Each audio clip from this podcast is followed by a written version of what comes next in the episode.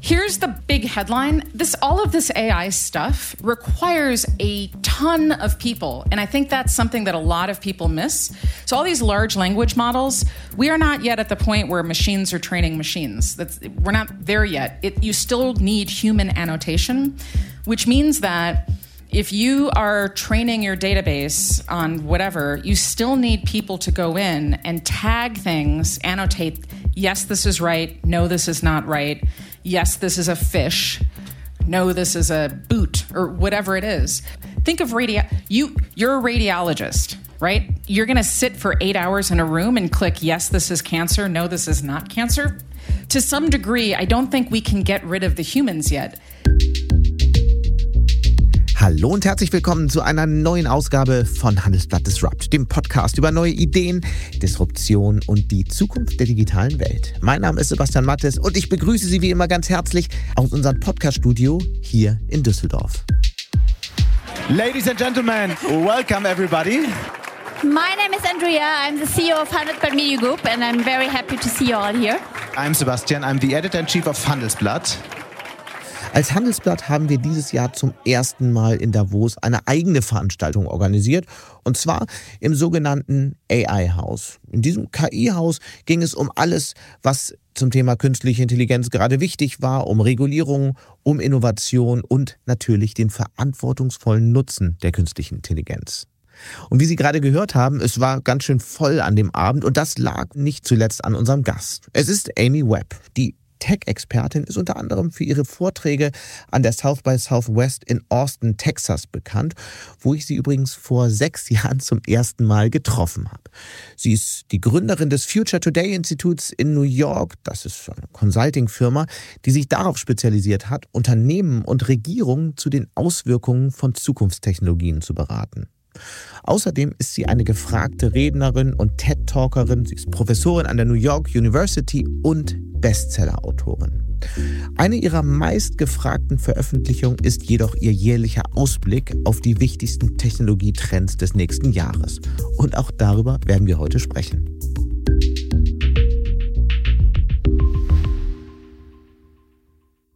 Give a very warm welcome to Amy Webb. Welcome.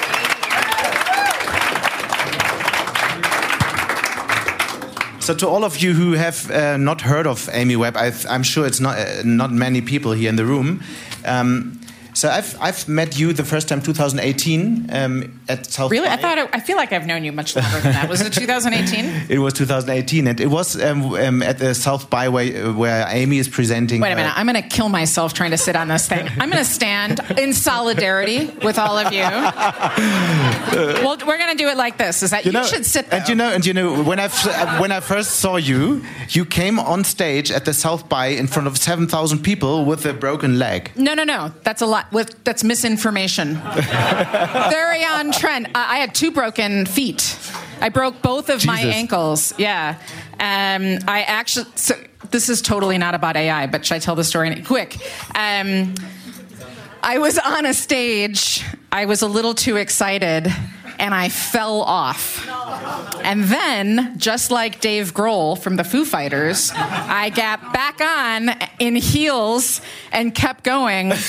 And then I found out that I and I was in a lot of pain. And then I and then I stupidly got on a plane and flew all of this is bad. Anyway, I broke both of my ankles. So that year at South by, if you saw me, this leg was in a full cast and this Yeah. leg was in a, a brace, and I had everything hidden behind big boots. And you know why I didn't know that? Because I didn't even make it into the room where you were speaking in front of 7,000 people. So I, I queued only 45 minutes, so I w- couldn't be inside. I had to go to another room and watch you on a video I'm so sorry. Yes, and um, what I learned is when you want to see Amy Webb at the South by, you have to get up at 6 o'clock in the morning and, and stand on the fire escape. I know we're trying to fix it and figure out a different way, let but in more we, but people. we're here. And you don't, you didn't have to queue like since 6 o'clock in the morning. That's I, great. I hope not. That would be so, cold outside. So a few, a few more remarks about Amy. What I really find interesting, she studied the clarinet when she was young. not many people know that. She worked as a journalist, as a data journalist, um, went as a correspondent to Asia, so knows quite a bit about China as well, can speak Japanese. Went back to the United States, founded the Future Today Institute, which is, um, she's obviously the CEO of this institute, and she's publishing this tech trends report every year and you can download this for free on the internet. I can highly recommend that. It's very interesting. I think it's the best tech trend report in the world, and because it has so many examples you will never have heard of. And this is what we are going to talk about today. Okay. The most important trends you are seeing.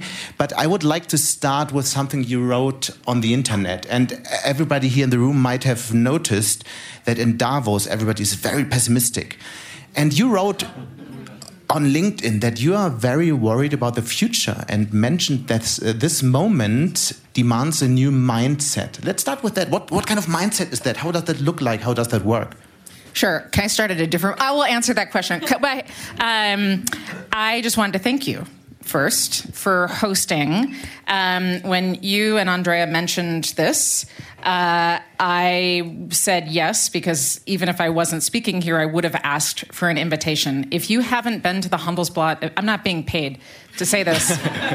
Their events are amazing. I was at is Pulse public? It must be. Uh, it is. The Pulse Network is amazing. I was in this unbelievably powerful, incredible day long summit part of which was in German, but I powered through. Um, I learned so much. I met so many incredible people. Uh, anyhow, so you guys produce amazing events, and I also wanted to. So yeah, I want to say thank you because this is great. And thank you so much. Merantix people are the ones who started this thing. No, so I just want to say thanks. All right. You asked me a question. Oh yes, about mindset. needing a different mindset. How does it look um, like? How, how can leaders apply this kind of mindset? How can we change? How does it work? So I think the maybe maybe the best way to the answer is strategic foresight. But let me give this in a different context. I feel like when I talk to executives about AI, they seem to already have the answers, and the answers are either we're going to make a ton of money, or we're going to have boosted productivity and very few CEOs tell me, just, I don't know, but I want to think it through. Right. And this sort of, I think it's okay to say, like, I, I generally understand the technology, but I really want to think through what's next versus automatically deciding growth or risk. So, the, the mindset that I think we need right now uh, is sort of broad, but also intentional. So, I don't exactly know what's coming, but I'm willing to use data and build some models to try to figure out what's next. And I think it's okay to say that those are predictions. The predictions don't have, it's not like on this exact day, at this exact time, we will make $20 trillion. It's more like, given what we know to be true today, I feel very comfortable saying this predictive scenario looks real the details might change, but now we can right. make some decisions. And this is pr pretty much what you're doing with big corporates, with governments um, um, all over the world. So maybe walk us through how does strategic foresight work? Maybe you have an example with a recent company where you did something some, something surprising that we can understand how, how strategic foresight sure. works. I don't know that I can give any company examples, but I can give you sort of a broad overview. Um, so long most people don't know this but a long time in the 80s 90s strategy and foresight used to be the same thing. It was just called strategy. Um, and foresight was doing flavors of this but it was long range planning.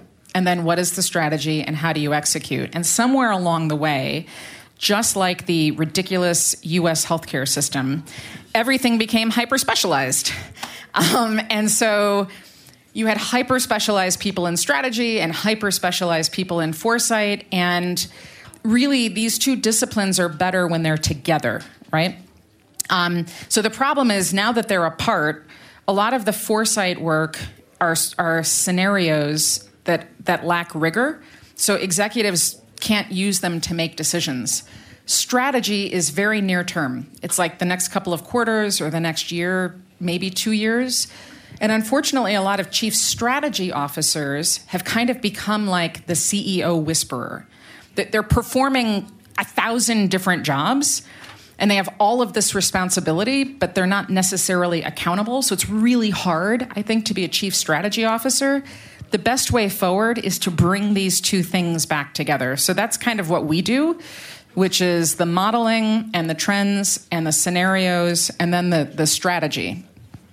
So let's look into what you see right now, into the data, into the um, analysis you're doing. What is the most important trend you can see now? Maybe something nobody else is seeing right now. Well, I have a bunch. We talked about a bunch. Um, you want to start with wearables, or am I jumping the gun on this? Should I start with concrete? Is there the the big overall overall trend? Something the big overarching South by thing we talked about? Yes. Okay. Um, I will don't post this on social media, everybody.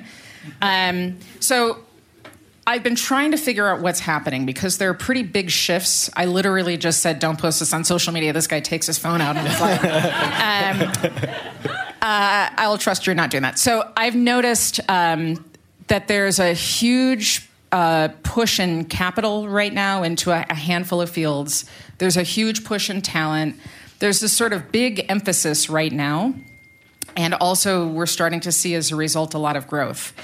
In economics, um, when we talk about commodities, there's such a thing as a super cycle where you wind up with all of this investment, and all of that investment creates this flywheel for new products and services. I think what's happening are these sort of um, converging super cycles in artificial intelligence and I'm going to call it the IoT, except I think we need a new name for that. Um, but like where there's a lot of stuff happening with wearables that will feed into AI, and AI will feed into that, and then also biology. So I think this sort of these these sort of super cycles that are happening are going to start really setting us on a different course for the future. The problem in Davos if I may say. I think everybody's very fixated on the AI piece and not so much on these other pieces. Because AI is um, changing so many other fields around. I think because AI is like the new hotness, and that's just what everybody's talking about right now. I'm, look, I don't. I know we're in the AI house, so I think that's wonderful. but um, but like we're a lot of companies are kind of late to the party on AI, right? This is not new, and generative AI is new, and that's certainly that's part of the super cycle. Mm. But it's also not. It's we're on a this is long horizon technology, so we got a long way to go. Let's let's talk, talk a little bit about the super cycle. What does that mean for the economy? How how does that change the industry? Because I would say now, okay, we have this big hype around AI. AI will change other fields. So what's the big deal? Why do we need like an expression like super cycles? What do I Why see? do we need an expression? I don't know. I keep just making stuff up. So that's, we'll see if it sticks. Um, so, look, I know everybody's super excited about GPT. I'm much more interested in a different GPT. That's GPT also stands for, it stands for generative pre-trained model in the AI world. But outside in economics, it stands for general purpose technology. A general purpose technology has the ability to radically transform society and the economy in ways that are really hard to predict in the present. A good example of a GPT would have been electricity um, or the internet.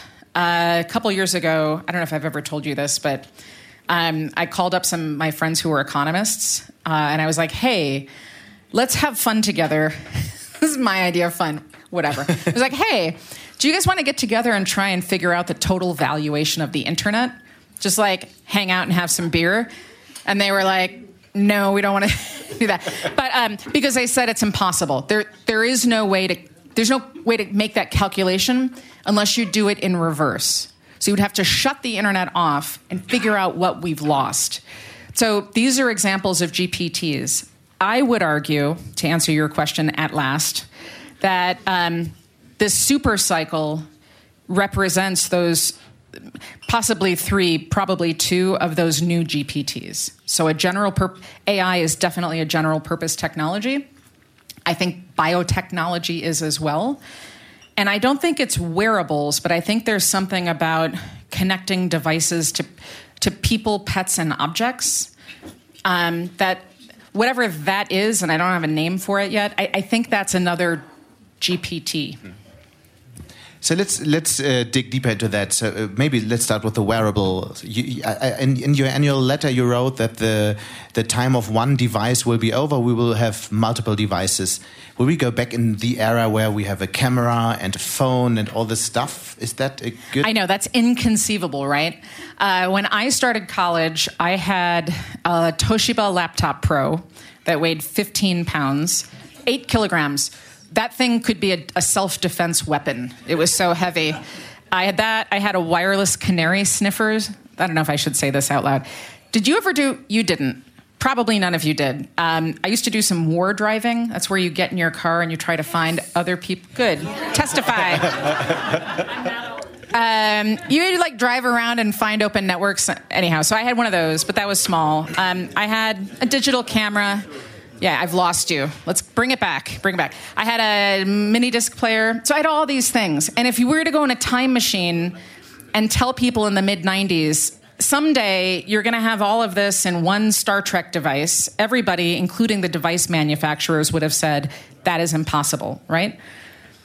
But all science point toward a future where this convergence into one device becomes a divergence again into many different devices. We built a model in 2018 showing that that year was the beginning of the end of smartphones. I know. Uh, that was when I didn't come into the talk. Sorry, but the but the day, but the model is still holding true. But we still have smartphones. We still have them, but the penetration is different. So people are not rushing to buy the new phones like they used to. So this does not include the global south. This is mature, um, you know, established larger economies only. What, but pe- people are still spending money. They're spending it on peripherals. So we see a lot of people with watches, with pretty soon buttons. So there, have you guys seen the new Humane AI pin that's coming out?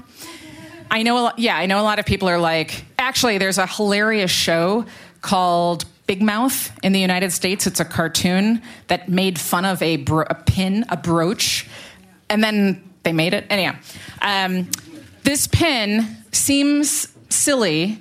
Uh, if you're not familiar, it's a it's a it's a pin that has a projector and a speaker. So it uses skin put, so you can hold. It'll project onto your hand. You know, it also listens in real time. There's some OpenAI stuff that's a part of it. Why does all of this matter? Because LLMs use text, and they may seem very powerful, but they're actually not that powerful. In order for us to really use AI at a significant level, the AI needs to understand real world context in real time. We don't have that yet. So if everybody is suddenly wearing devices that have AI at the edge, that are recording data and have new types of sensors, that is a complete game changer for what the future of AI looks like. So I'll keep my answer shorter. I'm sorry. Yeah, I don't even know what I'm talking let's fast about. forward, like Yep. in 2030, how will our device landscape look like then? Right. So 2030. Can we? Everybody likes. So how many years is that from now? It's six years. It's not very long. Um, well, here's well, here's why I was trying to calculate that because the first thing I was thinking about was regulation in Europe. Um, wow, you guys are. I wasn't even making a joke that time. um, right. So everybody wearing Google Glass. That's obvious is one thing. People, you know, if I had a little pin on that was black, you're not going to even see that it's there, but it's potentially recording all this stuff. So I don't I don't know what that looks like in Europe, and I, I think that there are so many different types of devices that are coming that will start to do things like that. I, that's the, the, the reason. So like. I betcha in the United States, and then in the United States, we'll have to see if this commercially takes off and if consumers see the value in it. I think they didn't see the value in Google Glass because did you ever have Google Glass? Uh, for a couple of days and didn't work at all. Yeah. So, um, do you remember what we used to call Google Glass? People who wore them all the time, they had a special nickname. Do you know what they, at least in the U.S. Glass holes. Glass holes. That's right. Um, part of the reason why they got that name was because the battery life on those things was only 30 minutes. So if you're wearing this thing all day long, come on. Um, sorry if that was you, but I'm also not sorry. So, but I think, but the, the utility wasn't clear. and they were hard to use. This is an invisible device with an invisible interface that that rec- could be recording this whole conversation and by the time that we're done I have a message with a summary of all of the key points that changes education that changes board meetings that changes that changes dating. Oh my god can you imagine being on a date? Can you imagine? I can't. You can't but like imagine being i just thought of this. Imagine being on a date and having this device and like it's like you're the world's greatest listener ever. I mean, that's that's manipulative, but also maybe a great idea because who can pay attention for that long? Can anyways, get a little right? bit feedback. Yeah. yeah. So how, how, does that how does that change the use of media and um, is, what do you think about that? What I mean, you mean, like you, entertainment you have, media? entertainment, uh, journalism. You have new oh. gatekeeper questions. Oh well, look. I mean, I am concerned about journalists. Yeah, I'm worried. Um, I'm worried that everybody works so hard on search. It's pretty clear that the value proposition of search looks totally different going forward. And if we are now talking instead of typing and we're having conversations, what is some chatbot going to stop every sentence and say according to handelsblatt you know or whatever it is so I, am worried about what that looks like going forward yeah, I, I, am. I am concerned about that. On the other hand, this represents an opportunity for conversational news. Could you imagine if we're here in Davos and I had the and I'm listening in on a. I was in a session earlier today. I didn't. I didn't know what anybody was. It was deep economic stuff. But if I, oh, sorry. Let me. Here's a good example. Um, did anybody ever see the app MindMeld? So this ex- this thing existed for like five seconds. It was one of the most amazing app- apps I've ever seen to this day. It was made by a guy named Tim Tuttle, who was at the MIT Media Lab. This thing was an iPad app. So imagine standing there listening to everything that we're talking about, and in real time, it would pull. We start Davos. It's not just a map, but contextually, it, it knows that we're talking about the, the forum annual meeting because those two terms are synonymous. And it starts auto populating with all this information that will help me get through this better faster stronger. So imagine if i always had handelsblatt in my ear. Let's say i'm wearing this pin. I've got handelsblatt in my ear. And at any yeah so like i'm sitting in you guys should totally do this because i'm just thinking about this right now but i'm sitting in a session. I don't know what's happening. I'm, I'm, I'm confused. Imagine if i just did this to have whatever it was projected on my hand, that would be invaluable. That'd be amazing. Sure, we will definitely consider that. so let's get uh, let's get uh, back to the big trends, and we have to talk about one thing that has been on many panels in Davos already, and that's the um, what, what, happened to the workforce. There was the big study from PwC. Many um, CEOs think that um, workforce reduction and reducing headcounts will already happen this year because of AI. Is that starting now? And um, other studies say 60% of the jobs or th parts of the jobs you can do with AI already. So let's think about the next three years. What will happen? What, what, what I would I would love to get with every one of the people that answered that survey and ask them, do you think this is inevitable or do you think it's your ambition? So, look, everybody's concerned about their bottom line. And if companies can achieve growth by addressing the bottom line, meaning attrition, right? Cutting staff, cutting workforce, because I'm then like I'm, I'm sure they're pretty excited about that. So I don't because know. first of all, you have, you have to invest. You need maybe more people to in, implement technology, right? Here, yeah. So that's a good.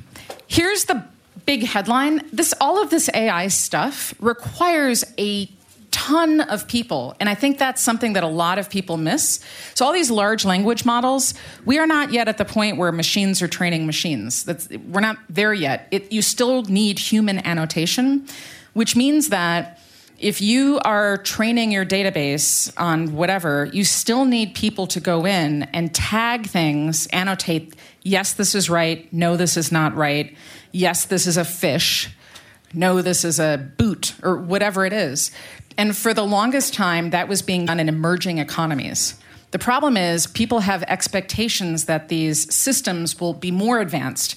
So now you need master's students, you need PhDs to go in and do this annotation, it's really hard to get those people. Think of radio. You you're a radiologist, right? You're going to sit for eight hours in a room and click yes, this is cancer. No, this is not cancer. So I think there, to some degree, I don't think we can get rid of the humans yet. The other, but we will eventually. I think here's what I think is happening.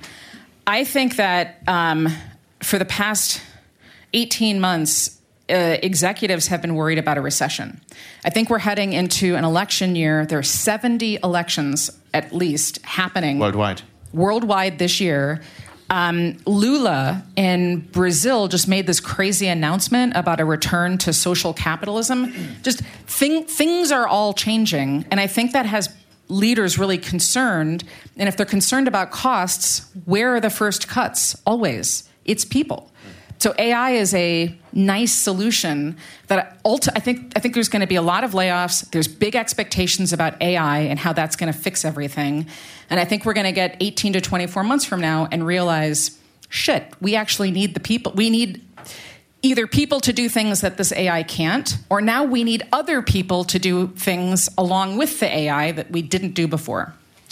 Let's do a little bit strategic foresight and look into Europe from what you see right now, what role will Europe play in the next couple of years in this big um, conflict between China and the United States, uh, the, the, conflict between these tech superpowers? What role will Europe play, or will it pl play a role at all? You're putting me on the spot. Um, I think it depends on Germany. I mean, I hate to say that. Germany is, look, I know there's a lot of different Europeans in the room, so I don't want to pick any favorites. But um, I think Germany needs to f- find a vision for the future and and to have some leaders who are clear on what that vision is. uh, um, and to make people feel less in the in the Mittelstand less depressed um, and and to empower and inspire them. And I think if that happens, then we have a much more powerful Europe. I, I, I believe at the moment, because, mainly because of the engineering and the tech, the, the industries that are very important right now, I really think Germany needs to be the engine for that. And then I think um, Europe has the I introduce you to some people in Berlin. Maybe. Good, good. Yeah, yeah, maybe. We'll, we'll have a meeting. Um, but because they need such a conversation like this. Well, the reason I'm saying, look, Trump just won. I'm not. I don't even understand what the hell happened last night. I went to sleep. I was in sessions. My husband. We get out of this meeting, and he's like, "You're never going to believe what just happened." Everybody was wrong. So Trump's it's the the largest landslide victory that has ever happened, and the the big takeaway headline from that is not Trump won, it's that everybody got it wrong. And again. Again. Right. So we have this massive volatility in the United States. We may be a home for innovation in tech, but all of this is tied to the economy and to politics. Yeah. We, we cannot manage this as a country. China has a very different viewpoint on data and privacy and other things like that. So I don't think China should lead, and unfortunately, like that leaves you guys. And so let's let's talk about. Uh, imagine there would be a, a, vision. How could that look? Well, like? I meant unfortunately because like that's a lot to carry. But I'm, you know, like, so let's talk about how that could look like. So. You, you mentioned there should be a vision, there should be a strategy. How, how could that look like? Because, I mean, the big players in AI come from mainly US, a few from China. There's not so much happening, a little bit, and Jonas is here. but compared to what OpenAI got um, in terms of money, it's uh, rather yet still small. It gets big, but um, so, so, what, what so how could a strategy look like? I think we need to find a new balance between um, totally revenue-driven innovation and development and overly regulated innovation and development. Um, we just are it's going to be very hard for the united states to come up with a new way to regulate tech i mean every every structure is incentivized against Can we that. talk about regulation a little bit later? I would love to, because I find, I, I really would like to know when we look into the industry, manufacturing, and all this. It's Right, so, so- strong in Europe. How could a vision for Europe look like? Okay, so you've got pharma, you've got cars, you've got shipping, you you have engineering, all of the Chemistry. chemistry, right? So all of these areas are tied into that super cycle that I mentioned, and all of those general purpose technologies. It would be good to do this long term vision uh, for what does not just Germany look like, but in what ways does Europe set the standard for the rest of the world in a way that's pal- palatable to everybody else? So, one of the things I think Europe, sorry, I won't talk about regulation, I'll wait. So yeah, I've I've read something interesting in your in your recent report. It's about new materials that, and I thought, that, could this be something for Europe, like that we produce new materials because it's very close to the manu- manufacturing, to the industry. Yes, that's where you were going with this. I didn't. I wasn't picking it up. Um, so yes. So one of the interesting convergences in tech is AI is between AI and biology. So these two things are coming together. And what's really interesting is that it's leading to the development of new types of materials that have never existed before. DeepMind Can you give us some examples? so off the top Transparent of my head. ho- uh, uh, wood I've seen as an example. Yeah, so there's that different polymers and enzymes and different ways to build things up and break things down, different types of adhesives, different types of um, lens technology that can change. Uh, I wear bifocals, and so what that means is I can see you very clearly right now, but if I got closer to you, I'd have to do this. Right. Um, wouldn't it be nice if that just was able to change depending on where my eye was focusing? So there's a lot of that happening, and what's cool is that DeepMind is at the f- sort of forefront of this. So they're they've created an AI system that doesn't just It's in Europe, but it's not a European company anymore. yeah. Really. Yeah, but but it's not just new drug discovery, which I think we hear about all the time. It's also new materials discovery, which means if you're an auto manufacturer that you've got new options for windows for the to make cars safer. If you're a pharmaceutical company, that means different form factors for drugs and wearable device. I mean, it just it changes everything, but it gets very little attention. Interesting. So this could be a field. I have two more questions, and then we will open up. Um, I, I guess you have a lot of questions. Let's talk about something completely. It was completely new for me. It's called OI, organoid intelligence. What, what's that? What Why should that? we pay attention? All right, so let me see if I can explain this succinctly. It's also from from um, the reports of the Future Today Institute. Thank you. Uh, so, as of I think last August, um, this this came out of Johns Hopkins University in Baltimore. Um, there was a new paper. So, there's been some work for many years on taking human brain cells and trying to create a new type of computer architecture out of them. So, it's fusing human brain cells with some form of AI and, and actual hardware. You might have heard of um, something called DishBrain. It feels like a tech. Look at it late. Look it up later. Somebody took some um, human brain cells and put them in a petri dish along with some electrodes, and then it learned how to play pong on its own without human intervention and did it in a really weird, different, interesting way. So there's been a lot of research since then in cultivating what are called organoids. So these are tiny, they're not real, it doesn't look like a miniature brain, it's just a blob of tissue. Um, but it's a blob of tissue made out of human brain cells uh, that has started to, the, the latest experiment on this. Um, it was it was it listened to 240 Japanese people speaking in and after some amount of time it was able to recognize who was who. So I know this sounds like creepy and terrifying, and why in the hell would we do this? The answer is classical computing architecture is starting to hit its limits. So, in order for us to do all of this cool advancement with AI, we probably need a different type of architecture. And who's working on that right now? So who So are the that's ma- major players? Uh-huh. Uh, so, oh, so on the academic side, Hopkins, there's some universities in Australia. Um, this is a little bit of a gray area because the question is what if this device becomes sentient, what are the ethics of having a tiny blob of brain cells that maybe has. The EU will, will fix that. What's that? The EU will fix that. Yes, yes. Uh, no, but I mean, it does call into question like, what is self awareness? You know, some really thorny questions and problems. Um, but on the tech side, who's working on this? I mean, it's going to shock you, but it's all the same big tech companies. so, like, they're not building human brains, but Facebook and Meta are working on brain, the similar types of technology. Google is, you know, it's, it's the same players.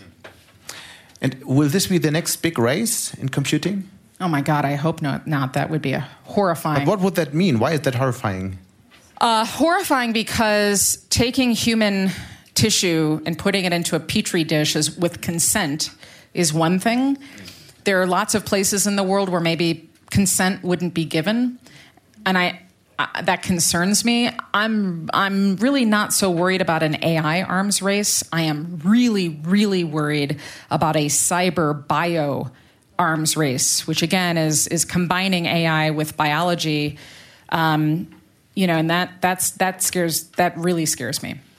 So before I open up for questions, my last question would be: It's, it's also coming back to discussions we hear all over the panels in uh, Davos. Sam Altman has talked about it today, and he uh, gives the impression AGI is um, closer than everybody thinks. Maybe it's already there. Is it already there? It, it very much is. So again, so I'm, let's talk. What what is AGI? So artificial AGI. Because everybody's talking about it, nobody's really saying what it is. Yeah. So, artificial general intelligence is when a system or a series of systems can do multiple tasks at or complex tasks at or better than the level of a, a human. Um, if you are looking for standard definitions, I think the um, Stanford has an AI institute, and they're trying to sort of standardize the, the definitions that everybody's using. There's artificial narrow intelligence. All of us use this all the time. That's when an AI can do something, one narrow thing at or better than our ability. It's in your car, it's in your phone, it's in this micro, microphone and whatever it's being connected to. Um, DeepMind has repeatedly shown that its, science, its drug discovery program is able to simulate and come up with novel protein structures we've never been able to see or do before. Um, it's trained. A lot of the training throughout history for AI has always been on games. So it was training on how to play checkers and then chess and then Go. Now there are multimodal systems where, again, DeepMind has worked on um, certain video games that are more about intu- intuition and strategy. And I would say if you look at the definition and some of what we're seeing just in academic papers right now, I don't know that they would say that we've achieved AGI, but it's starting to look like like again tiny bits and pieces to me, and I think that's important for business and society and government because if you wait for a walking talking robot that takes your jobs and murders you in your sleep, which I think is what people think AGI is, you will have missed what's actually happening. And I don't so think. What is what actually happens? well, what is it While actually? you answer that, we uh, we try to find the microphone that we can just circulate that. Sure. Hannah mean, has it, so raise your hand, and she will come and you say quickly who you are, your question, but first of all, you answer the question, please. Okay, so what what does AGI look like? I mean, honestly, I don't know. I don't think it's just a chatbot. I think it's more um, things are being decided. I think Does it not need more information than just text? I mean, this is Oh, basically yeah, what yeah. OpenAI has, right? It's right. So text, so GPT four also. So that's the text based. There's have you used GPT four V? Sounds like a sexually transmitted disease. Have you? I mean, I'm not asking if you've had a. Have you played with GPT? I'm, I'm, we're gone, right? It's the visual. it's the visual engine. Yeah. So, um, right. So I think what's on the way is so MIT CSAIL. This is the computer science lab. Um, I feel it was like 10 years ago, they trained an AI system to watch all of this video and predict what the humans were going to do next. And it worked unless it was humor. So then it watched a bunch of episodes of The Office, and they could never figure out what M- Michael, the main character, was going to do next, which is part of what made the show funny. Um, so I think, yeah, but but that's where we're headed. But we just need way more different types of data. So Sam Altman is wrong with his. It's Yes, everybody. No, please. I, look, I'm not. Um, I think You there- can I say think- yes. You I think there's a huge incentive to gain as much market share as possible because the future of AI and generative AI is also the future of the cloud. So there is a huge incentive for hyperscalers to partner up and and push this right now. And I think when people start talking about ever more powerful systems, I think it's in part a way to galvanize and attract some of that attention. I think we could go on for hours and hours. Unfortunately, our time is almost up. So I would like to ask you because we have been quite pessimistic in some fields, and um, what is the main reason you are optimistic anyway? I know people think that I must just be like a horrible, like I just must have nightmares all the time, and um, I'm actually a pretty optimistic person. Uh, and the reason is because I don't know what the future is. I mean, I guess I build models for a living, but I have no idea what the future is going to look like. Not exactly. I can tell you things that are happening, but ultimately, those things are not going to happen on their own. The future is a result of the decisions that we make in the present. And what gives me hope is that there's a lot of smart people like you who are making those decisions, which means we have agency. We can choose to create a better future than the terrifying futures that we're all hearing about all the time. And I have faith that you're all going to put us on the right path. Amy Webb, thank you so much for Thank being you. here tonight. Big applause for Amy Webb.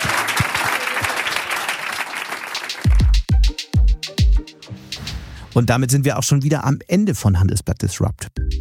Wie immer freue ich mich über Kommentare in der Handelsblatt Disrupt LinkedIn-Gruppe. Sie können mir natürlich auch eine E-Mail schicken oder mir bei LinkedIn folgen. Die Details dazu finden Sie in den Shownotes. Übrigens, mit dem Aufhänger guter Vorsatz fürs neue Jahr, mehr Wissen, weniger Zahlen, gibt es für Hörerinnen und Hörer dieses Podcasts das Handelsblatt Print und Digital mit 30% Rabatt. Schauen Sie doch mal nach unter handelsblatt.com slash podcast 30. Die Details auch dazu finden Sie in den Shownotes. Danke an dieser Stelle auch für die Unterstützung von Marcel Joschko und Regina Körner und Migo Fecke von professionalpodcasts.com, dem Dienstleister für Strategieberatung und Podcastproduktion. Wir hören uns dann, wenn Sie mögen, am nächsten Freitag wieder. Bis dahin wünsche ich Ihnen gute digitale, aber natürlich auch analoge Zeiten. Ihr Sebastian Mattes.